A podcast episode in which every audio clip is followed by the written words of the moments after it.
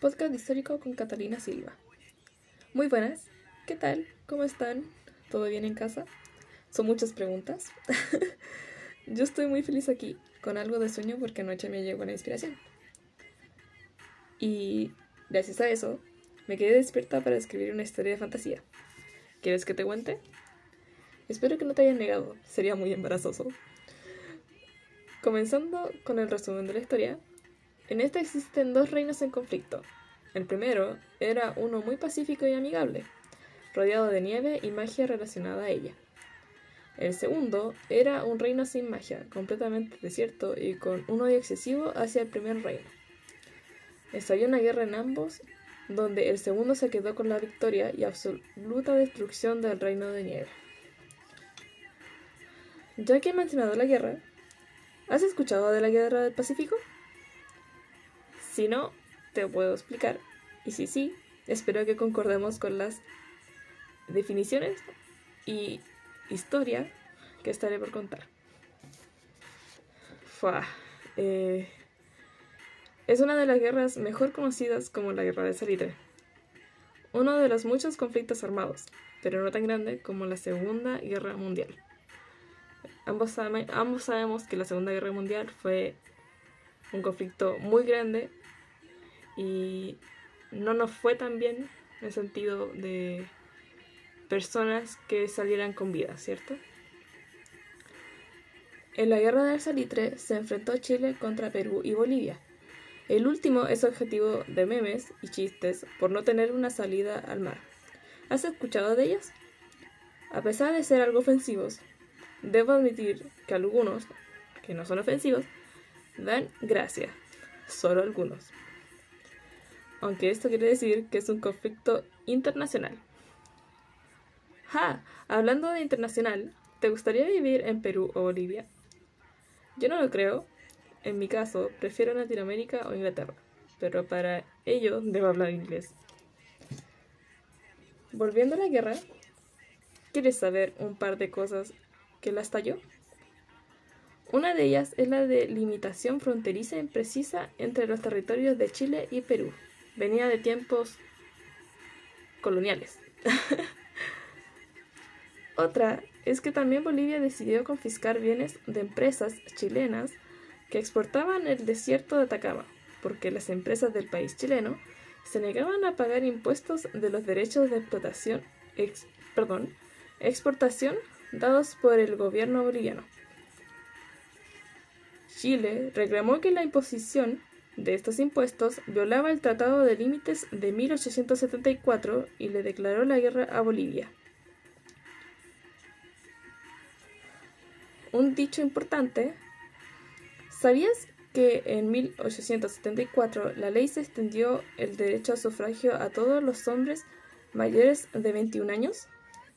Aunque Lamentablemente se retuvo el requisito de leer y escribir.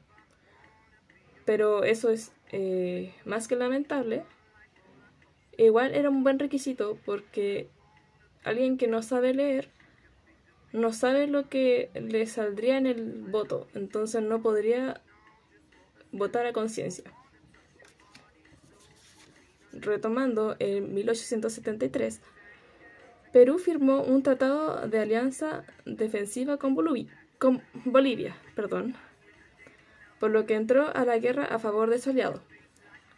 Esto ya era algo grave para Chile.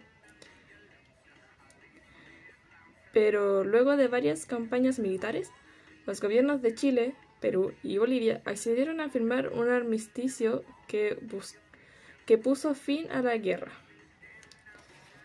Eh, te contaré algunas de sus consecuencias, comenzando con las territoriales.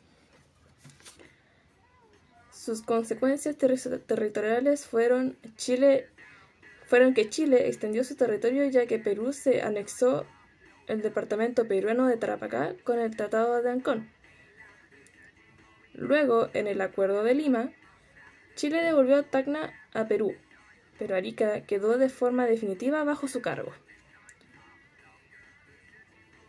En 1884, Chile y Bolivia acordaron una tregua.